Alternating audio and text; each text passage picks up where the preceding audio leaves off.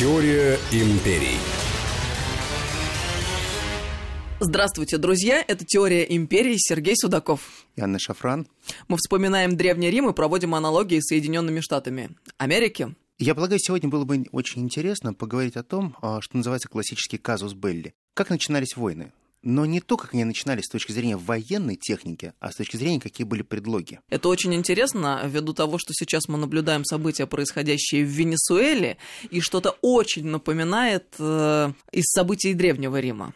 Да, совершенно верно. Ведь действительно, а, те или иные события, они так или иначе, всегда нужно было найти очень серьезный предлог, зачем начинать войну. Никогда нельзя было просто напасть одной стороне на другую, и Рим никогда не позволял себе просто собрать огромный военный кулак и просто ударить по той территории, которая нам так или иначе не нравилась. Я хотел бы перенестись, наверное, в далекий 110 год на нашей эры, когда полководец Гаймари, ему на то время было 47 лет, он был претором в Дальней Испании, отлично пограбил эту Дальнюю Испанию, он никогда это не скрывал. Он подавлял там восстания, а он очень сильно боролся с испанцами, которые непонятно почему, но были очень сильно должны Риму. Рим дарил им очень важное варил им, дарил им безопасность. Но испанцы, они всячески пытались изгнать римлян из а, своих земель, но и у них это очень сильно не получалось. Дело в том, что Марий, когда пришел туда претором, он сам а, никогда не был родовит, он был италиком, он имел такую очень а, темно-темно-смуглую кожу, а и многие называли его классическим, наверное, как у нас это был похож образ, он был, наверное, чем-то похож на Брежнева, потому что у него брови были практически как у Брежнева. И он, многие историки писали, что он очень сильно стеснялся, когда особенно знакомился с девушками, своих бровей. Да взял бы выщипал. Ну, увы, тогда это не делали, поэтому э, он всегда говорил, что я прекрасный воин, прекрасный человек, но вот если бы не мои брови, я был бы просто красавцем. Слушай, они там в Древнем Риме красили волосы, а на Ближнем Востоке удаляли их со всего тела. Поразительно, почему страдал бедный человек. Ну вот, а, он не мог, соответственно, себе это позволить, но для этого он все, все время натирал их маслом, пытался их как-то приладить себе. Бровь должна быть тоненькой ниточкой, слегка приподнятой вверх, удивленно. Вот. Прекрасно, прекрасно.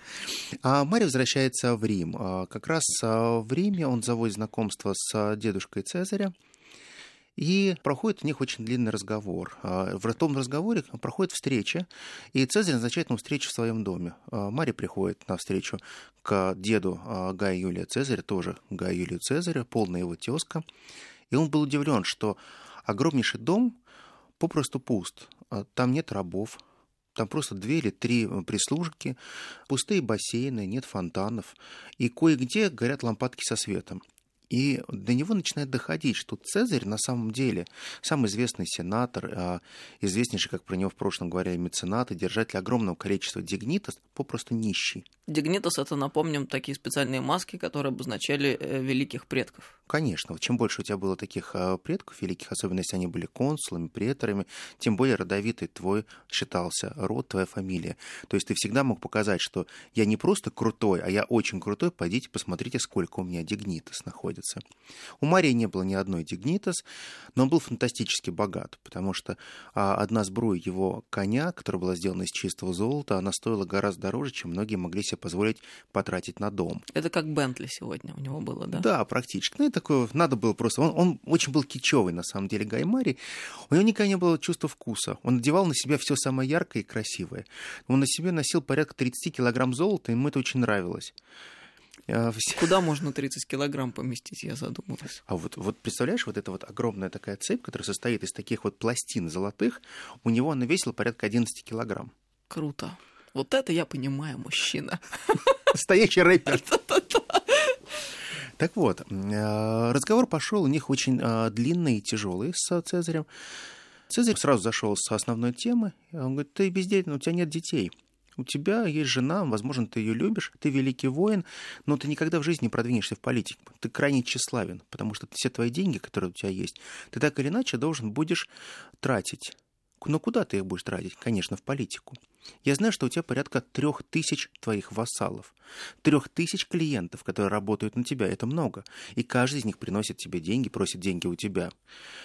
Я могу предложить тебе на выбор одну из моих дочерей. Просто купи либо Юлию, либо Юлилу. Он был ошарашен. Он говорит, я первый раз вижу, чтобы человек настолько высокого аристократического рода просто предлагал мне купить одну из дочерей. Он говорит, ну я не просто тебе ее продаю. Не продаю с определенными условиями. Во-первых, ты оплатишь карьеру моих двух сыновей. И обязательно внесешь те необходимые суммы денег на их счета, чтобы они могли стать сенаторами, чтобы они могли преодолеть имущественный ценз и войти в Сенат. Также ты оплатишь приданное моей младшей либо средней дочери, в зависимости от того, кого ты выберешь. Ну и, конечно же, ты оплатишь свадьбу. Но за это ты получишь очень важное. Ты породнишься с величайшим родом, и ты станешь частью огромного рода Юлиев, который восходит к Энею и, конечно же, к самой Венере. И именно тогда ты сможешь не просто быть сенатором, ты не сможешь быть сенатором третьего или четвертой ступени, а ты сможешь в том числе претендовать на высшую должность в государстве и стать консулом. Конечно, он был очень сильно удивлен. Он говорит, ты знаешь, говорит, это очень неожиданно для меня поворот, к тому же я очень сильно люблю свою жену. Он говорит, ну я тебе советую в течение недели развестись с женой, ну, просто объявить, э, что она бездетна, прислать ей адвокатов, подарить ей небольшой домик на море, собрать ее вещи и вышвырнуть ее. Ну, мы должны не жить эмоциями, мы должны жить только холодным расчетом. Какое-то обычное дело было в Древнем Риме ради осуществления своих политических целей. Ведь Октавиан тоже женился на совершенно девушке, верно. которую заставили развестись. Да, совершенно, мужем. совершенно верно. Совершенно верно, потому что римляне всегда говорили, что прежде всего это дело, это бизнес, это политика, это богоугодное дело. Так же, как и богоугодное дело являлась война. Так вот, а, Гай Марий, а, как только увидел а, Юлию, это абсолютно красавицу, плюс он стал с ней разговаривать, и он понял, что фантастически образованная девушка, которая знает все римские сплетни, которая знает, кто где воевал, кто с кем спит. Она просветила его практически за эти час общения, а общение могло быть только при свидетелях. Она ему рассказала абсолютно все сплетни, все новости, включая про него самого. Короче говоря, какая удачная находка умная женщина рядом с перспективным политиком. Да, это знаешь как верно. анекдот про э, а, Горбачева и Раису Максимовну. Прекрасно. Анекдот такой. Михаил Горбачев и Раиса Максимовна вечером уже готовятся ко сну, ложатся спать. И Раиса Максимовна, так, лежа рядом с мужем, говорит, Михаил, ну скажи мне, думал ли ты когда-нибудь о том, что будешь лежать в постели с женой генерального секретаря. Прекрасно. Прекрасно. А Юлия, э, недолго задумываясь, он говорит, мне абсолютно неинтересна твоя жена. Говорит, ну, ты, в принципе, мне интересен всегда. Говорит, когда ты воевал, я следил, как ты воевал в Дальней Испании. Мне очень нравится, что ты человек, который, если грабишь, то грабишь. И ты честно говоришь, да, я украл много, но я поделился. Да, я все забрал себе, забрал Рим, забрал себе, забрал Рим, все четко. Ну, говорит, я была бы очень довольна, если бы ты стал консулом. Потому что, говорит, мне, все-таки хотелось бы стать женой консула, и мне это, говорит, очень хороший для меня вызов. В то же самое время начинаются движения в Риме а, с задержками поставки зерна. Зерно – это та основа, на которой держался весь Рим. Хлеба и зрелищ. Всегда хотели римляне. А идея очень проста была. На самом деле, а, самый большой поставщик была Африка. Та страна, которая называется Нумидия. Нумидия – это некое объединенное название стран, которые стали а, классическими сегодняшними бывшими тремя колониями. Это Тунис, Алжир, Марокко. И вот а, еще прилегающая ряд к ним территории, это все называлось Нумидия. А нумидийский царь Юргута, он попросту а, имел очень хорошее римское образование. Он учился вместе с нынешними а, владыками Рима. Он прекрасно был образован, знал греческий и латынь, но при этом был а, незаконно рожденным сыном предыдущего царя который перебил практически всех своих братьев и сестер и занял престол. Но при этом народ при нем жил фантастически богато и сыто.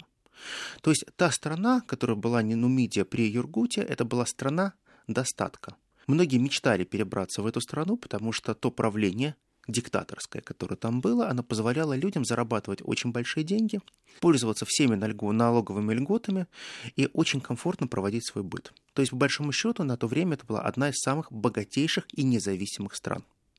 И вот тогда Рим посылает а, своего военачальника, который к тому времени уже сыграл свадьбу с Юлией, который стал уже более-менее родовит, на войну с царем Юргуты. К тому же, именно с этим царем в детстве они прошли одну и ту же военную школу.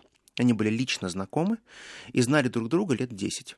Также у него были друзья Публи Рутилеруф и а, Метал, который а, потом называл себя Металом Нумидийским, который возглавлял эту компанию. Предлог был очень простой. А, вот они, негодяи, а, решили поднять цену на зерно, давайте их уничтожим. Но кроме этого, они решили не просто их уничтожить, они решили назначить местного а, царька и сделать одного из внучатых племянников этого Юргута царем Нумидии. Для того, чтобы его тут же не убили в Нумиде, они привезли его в Рим, поселили его в роскошном дворце и готовили смену власти.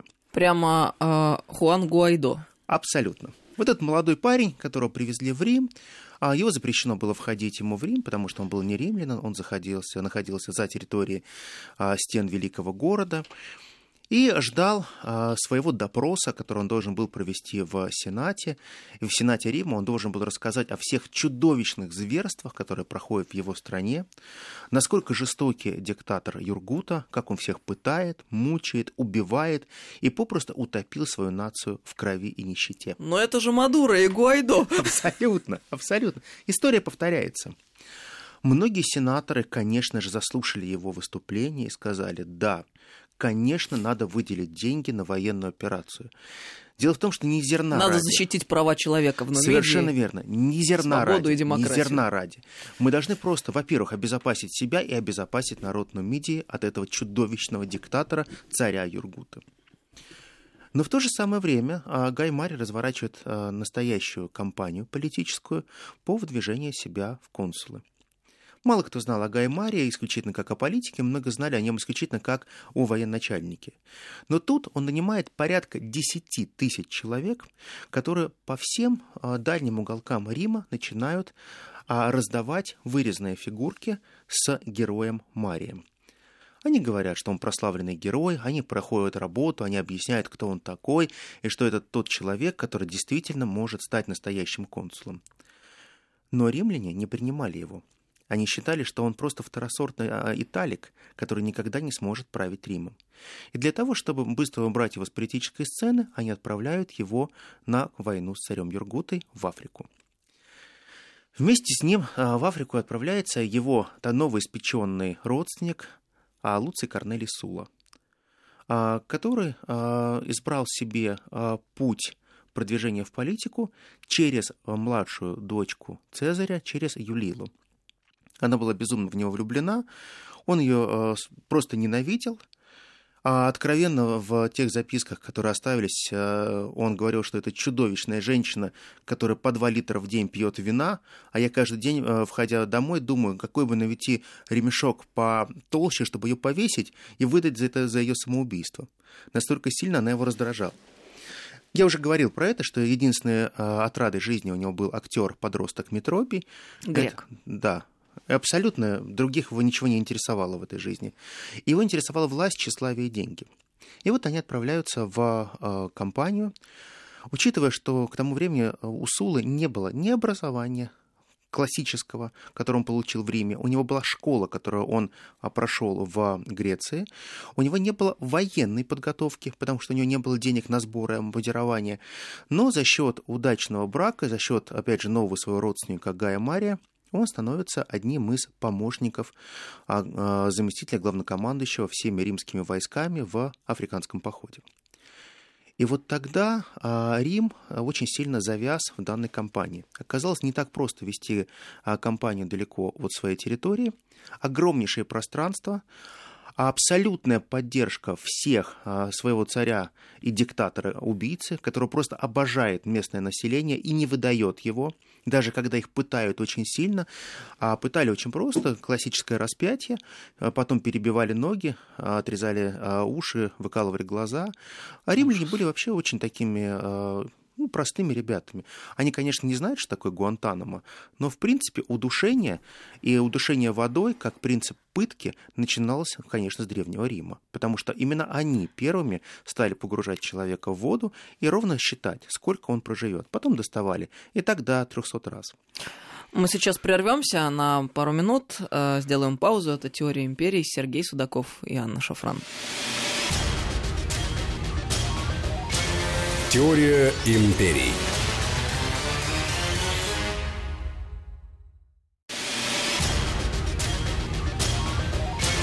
Теория империй. Продолжаем разговор «Теория империи». Сергей Судаков, Анна Шафран. Мы э, на пытках водой остановились э, на том, что изобретено это было очень давно. Да, тем не менее, компания была очень затянувшаяся. Марий в то же время решил шаг за шагом все-таки вернуть себе политическую карьеру. Но э, нынешний главнокомандующий, понимая, что если Мари станет первым человеком в Риме, ему будет очень нездорово. К тому же он может действительно э, выиграть эту кампанию, и тогда действительно он превратится в настоящего политика первой величины. И э, ни при каких условиях он не отпускал метал нумидийский Мария из Африки.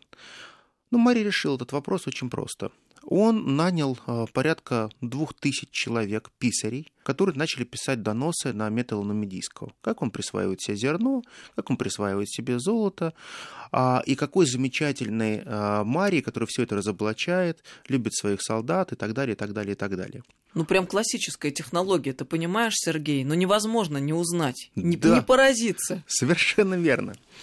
Когда Метал пришел к Марии и говорит, дружище, я не понимаю, что происходит. Кто-то на меня пишет кляузу. Он говорит, как кто? Это я их напишу. Я нанял две тысячи человек. А у меня денег столько, что я найму пять тысяч человек. Мы просто засыпем Сенат письмами про тебя. Мы тебя десекретируем так. Он говорит, стоп, стоп, стоп, стоп. Чего ты хочешь? Я, говорит, хочу вернуться в Рим и просто стать консулом. Я хочу избраться консулом, я хочу быть старшим консулом. Он говорит, ладно, все, с Богом, отпустил его. Тот приезжает буквально за три дня до регистрации на, в консулы, проходит э, регистрацию, все успешно, собираются те же подписи, голоса, все как у нас. На самом деле ничего не меняется, технология одна и та же, но, увы, он становится не старшим консулом, как он хотел, а младшим консулом.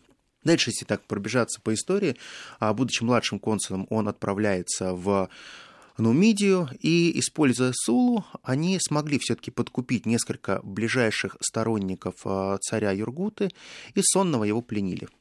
А, война была закончена, а, Юргута был привезен в Рим, но там же Мария знакомится в Нумидии с старушкой-прорицательницей – она всегда была при царе Юргуте, она предсказывала ему по звездам, она предсказывала его судьбу, и он сдался только по той причине, что она ему пришла и предсказала, что сегодня твой последний день в качестве царя. Сегодня ты не даже не сопротивляйся, это воля богов, ты должен ее исполнить. Рим пришел на нашу землю навсегда, он заберет ее. Марию была очень интересна эта старушка, а, и именно она предсказала ему интересные слова. Она посмотрела на него и сказала, ты станешь спасителем Рима, а ты станешь семикратным консулом. Но у тебя родится родственник, которого будут звать так же, как у тебя, Гай, который затмит тебя, и память о тебе будет исчез... достаточно четко стерта. Он тогда не придал значения этим словам, но слова о том, что он станет семикратным консулом, очень сильно запало в душу. Но был закон, время. Консулом можно было избираться раз в 10 лет. Он, конечно, размеялся, говорит, энерго, ты выжившая из ума э, старуха, ты вряд ли можешь такие вещи говорить. Но, тем не менее, в сердце все-таки сомнение поселилось. В это же самое время он возвращается в Рим и начинает активно думать, а как же сделать так, чтобы продлить мое консульство? Вот что можно изменить? И тут к нему приходит гонец и говорит, вы знаете, говорит, у нас сейчас есть колоссальная проблема. Мы предполагаем, что германцы собрали 300-тысячное войско и пытаются наступать на Рим. Он говорит, так, надо реинформацию проверить. Он отправляет э, отряды разведчиков, а германцев нет. Но информацию надо было использовать. Все глашатые Рима кричали о суперугрозе, которая идет со стороны германцев. А все передавали как слухи, как германцы э, насилуют, убивают, режут детей, бросают их в костры и так далее. И вот тогда Гаймари нанимает несколько своих друзей, конечно, платит им изрядные деньги, которые выступают в Сенате. Первым, кто выступает, это Публий Рутилеруф, который требует от Сената изменить временный закон и разрешить Марию избраться на очередной срок консулом, потому что только будучи консулом он согласился ввести римскую армию на войну с германцами. Практически весь Рим был напуган очень сильно германцами. А Марий стал формировать легионы, вытащил колоссальнейшие деньги из бюджета Рима на этого, но германцы не пришли. Гай Марий настолько успешно устраивал так называемые фейковые набеги, что это длилось практически три года. Три года он держал Рим в таком страхе, но на четвертый год страхи волки-волки оказались правдой. Германцы действительно пришли. И вот тогда надо отдать должное Гаю Марию, потому что все-таки разведка Рима работала очень хорошо. Римляне даже создавали а, некие школы из тех а, неприятелей, которых они брали в плен, в частности, германцев. И германцы учили маленьких детей своему языку, чтобы потом их можно было заслать разведчиками в те или иные племена, которые через два, три, четыре или пять лет должны были вернуться в Рим и рассказать о том, что происходит в той или иной э, трибе германцев, как, какие у них планы, какие у них сборища, как они выдвигаются, куда и так далее. И вот тогда Мари был абсолютно успешен, потому что он получил действительно достоверную информацию о том, что германцы разделились на три потока, и дал, наверное, одну из очень важных э, битв, которая прошла, было близ Прованса. Дальше э, также поочередно... Нынешнего. Прованса. Да, нынешнего Прованса, да, совершенно верно, юг Франции. А также ему просто очень сильно повезло, что германцы совершили ошибку. Они разбили себя на три лагеря, и каждый лагерь был не настолько а, организован, как можно было организовать единый боевой кулак. Если бы они повели сразу, например, 350-400 тысяч человек, конечно, просто массой они бы задавили римлян, и просто бы как огромная машина прошлись по всему Риму. Но, а, опять же, удача и фортуна была на стороне Рима, и Рим не только смог отвоевать этот удар, не только смог уничтожить и покорить огромное количество германцев, но и расширить свою территорию практически до всех современных Балкан. То есть, по большому счету, за счет немецкой кампании а, Мари не только отбросил в сторону огромное количество войск, но также и он присоединил примерно одну треть, ну, если так сказать, европейской территории Рима. После чего действительно он получил высшее звание, которое только можно было получать, что а, он стал спасителем Рима и получил возможность еще избираться консулом ровно столько раз, сколько ему он хотел бы. Конечно, это решение стоило ему очень дорого. Кто-то говорил, что ему практически там чуть не полмиллиона динариев это все обошлось. Кто-то говорил о, о трех миллионах динариев, которые он отдал за это решение. Но он а, никогда не называл себя диктатором, но тем не менее он стал шестикратным консулом. И вот на, шесть, на шестое свое консульство с ним произошел удар, он был, у него был легкий инсульт, и он действительно больше не пошел на выборы. И вот тогда э, выдвигается как раз в политическую элиту Луций Корнелий Сула, который становится крайним э, сильным оппозиционером Мария, который начинает развивать себя как мощного политика, который вышел тоже из военной среды.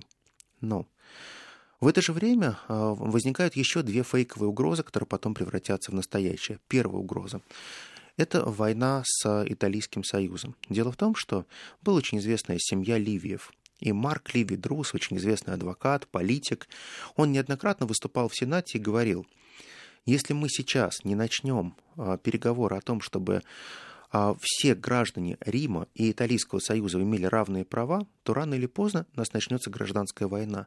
Мы схлестнемся с ними. Дело в том, что мы должны быть а, неким единым союзом, и Рим должен быть един. Мы не должны делить Италию и Рим. Дело в том, что это такие же граждане, как а, мы, они также служат в армии, они также верно воюют, как мы. И если мы сейчас могли бы хоть как-то повлиять на это и предоставить им свои права, было бы это очень неплохо. Мы сейчас на паузу прервемся, продолжим через несколько минут. Теория империй.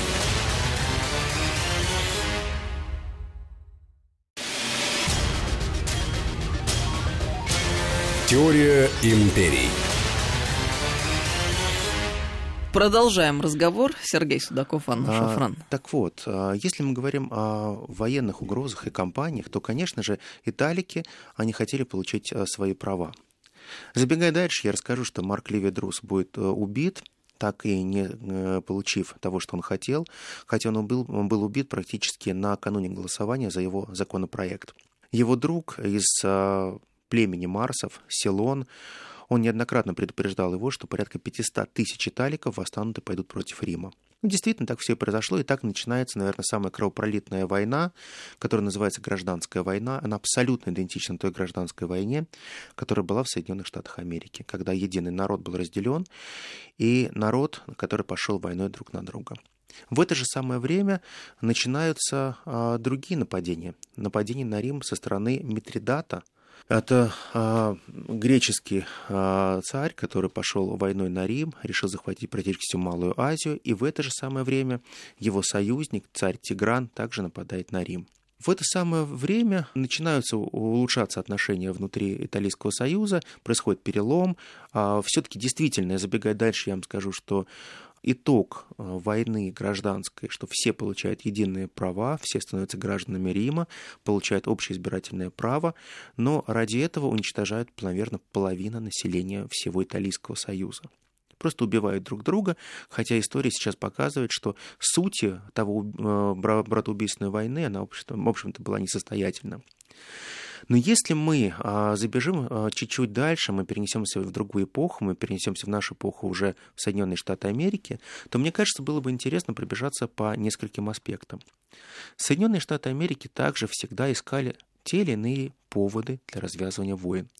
И мне кажется, что вот таким поводом, наверное, было интересно, это американо-испанская или мексиканская война. Мексиканская война начинается с очень простой тезиса. Тезис звучал очень просто. А есть некая независимая республика, которая называется Техас. И в 1836 году, дефис 1937 году, она проводит процесс международного признания. Забегая дальше, я хочу сказать, что на сегодняшний день это единственное государство в составе Соединенных Штатов Америки. А как это понимать? Потому что ну, Штаты это, собственно, можно перевести как государство на русский язык. А, а государство в, в государстве получается. Дело в том, что Техас... То есть у них какой-то особый правовой статус. Да, я сейчас расскажу все. А, дело в том, что Техас, а, когда он переходит на положение от уходит от Мексики, отделяется, они решили действительно создать свое собственное независимое государство. Земли очень хорошее, огромное количество того, что можно извлекать из земли. Огромное количество нефти, огромное количество пастбищ, очень сытых пастбищ, где можно пасти огромное количество скота и получать хорошие деньги на этом. Именно оттуда идут настоящие классические ковбои, потому что денег там было всегда очень много. Многие страны признали независимость Техаса и признали ее независимой страной на североамериканском континенте. Но в какой-то момент а, Соединенные Штаты Америки решили спасти Техас от Мексики. Дело в том, что были огромное количество предлогов, которые шли а, со стороны Америки и угроз Мексики, что злые мексиканцы постоянно пытаются напасть на независимый Техас. Они убивают независимых граждан Техаса. И они хотят сделать все для того, чтобы оттяпать часть территории Техаса. В то же самое время приходит информация а, в 40-х годах о том, что мексиканцы постоянно совершают набеги на американские территории, доходят а, до американских земель, грабят их, убивают, насилуют и так далее. Надо дать на это ответ. И вот а, тогда президент Полк Джон Полк, он а, обращается к главе Мексики и э, пишет ему ноту протеста. Если в течение трех дней вы не перестанете а, набегать и проливать кровь наших граждан, мы просто а, пойдем на вас войной и отнимем те земли, которые мы сделаем своей буферной территорией от Мексики. Идея была замечательная. Естественно, мексиканцам там не очень-то хотелось каким-то образом воевать с американцами. Они прекрасно понимали, что Америка имеет большую возможность для военных действий, но тем не менее. Следующее предложение, которое американцы написали, говорит, а может быть не будем воевать, а может мы вас купим всего два штата. Нью-Мексико и Калифорнию. Мы готовы в общей сложности а, заплатить за это 25 миллионов, но мы не можем заплатить это чистыми деньгами, потому что мы сейчас посчитали свой ущерб – который нанесли вы вашими набегами, разорениями, убийствами и насилием, и мы его оцениваем примерно в 16 миллионов. Так что мы можем только разницу заплатить. Но разницу заплатить не сейчас, а когда-нибудь потом. Прекрасная конструкция. Мексиканцы были просто шокированы. Шикарное предложение. Они почему-то вот по глупости своей не приняли такое предложение. Американская армия выдвигается, и результат – граница а, Америки уходит за Рио-Гранде, Калифорния становится американским штатом, американской территорией, Нью-Мексико становится американской территорией, а те мексиканцы, которые остаются жить на данной территории, они становятся полуправными гражданами Америки. То есть, по большому счету, они не проходят некий а, процесс принятия в настоящие граждане, граждане а долгое-долгое время будут биться за свои права, так же, как и бились за это индейцы. Но а, уже в 1945 году, 1845 году Америка получает официальный статус трех новых штатов. Но, в отличие от Нью-Мексико и Калифорнии, страна, которая вошла к ним, называемая Техас, она получает особые условия. Первое. Все природные ископаемые и все ресурсы и земля, которая принадлежит Техасу, она принадлежит народу Техаса. Налоги, которые платятся в исключительно внутренние, и никто не имеет права вмешиваться во внутренние дела Техаса. Также Техас а, получает особые условия по развитию своей промышленности, по развитию внешнеполитических связей, и Техас имеет право иметь два законодательства. Основной закон – Конституция Соединенных Штатов Америки, по которой они также живут, и местное законодательство, которое в законоприменительных актах является выше, нежели основной закон Америки. То есть по сегодняшний день существуют акты признания независимой стороны Техаса, и именно поэтому настолько много разговоров о том, что Техас и Калифорния в какой-то момент могут оторваться и уйти от Соединенных Штатов Америки.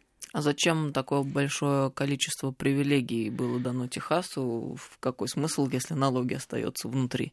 Техасская и пенсильванская нефть, которая была очень нужна, они понимали, что Техас кормилец. Дело в том, что а, то количество а, земель, которое можно было оттуда получить, то количество продуктов, которые было, можно было получить, это было очень выгодно. А также Техас а, был своего рода офшорной зоной где, во-первых, процветало рабовладенчество, где а, можно было отмывать деньги, никто это не скрывал. И это была некая гавань для а, тех а, бизнесменов, которым нужно было попросту заводить свои туда деньги и хранить их там.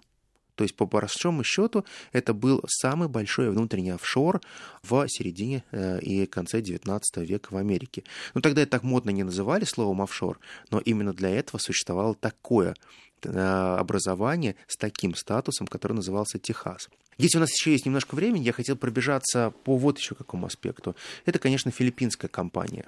А филиппинская компания, она также была очень интересна. Дело в том, что Филиппины, как вы думаете, чья это а, была вотчина и кому она принадлежала? Филиппины всегда были... Испанцы? Конечно же, совершенно верно. Это была абсолютно испанская территория. И вот тут американцы поняли, какие же подонки испанцы как они истребляют и уничтожают народ Филиппин. Их надо срочно освобождать. Их надо освободить. Но самое главное, до того, как они пошли освобождать славный народ Филиппин, они прописали стратегию пересадочной базы. Дело в том, чтобы продавать товары и услуги в Китае без Филиппин было невозможно. А также везти что-то из Китая также было невозможно, потому что нужна была дозаправочная станция, пит-стоп. И этот пит-стоп был идеально расположен на Филиппинских островах. И Филиппины выступали просто очень хорошей базой для американцев. И вот тогда, защищая права бедных филиппинцев, Америка устроила там, конечно же, классический переворот и отправила туда огромные свои эскадры. В результате десятки тысяч филиппинцев были убиты. Филиппинцы ожесточенно сражались с американцами и не хотели отдавать свою свободу.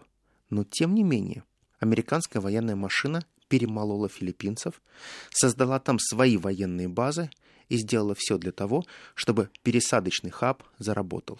Дальше будет еще очень много таких случаев. Я хотел бы, может быть, продолжить этот рассказ в следующий раз, потому что э, я хотел бы провести еще ряд параллелей, и в том числе с классической параллелью, которую мы помним.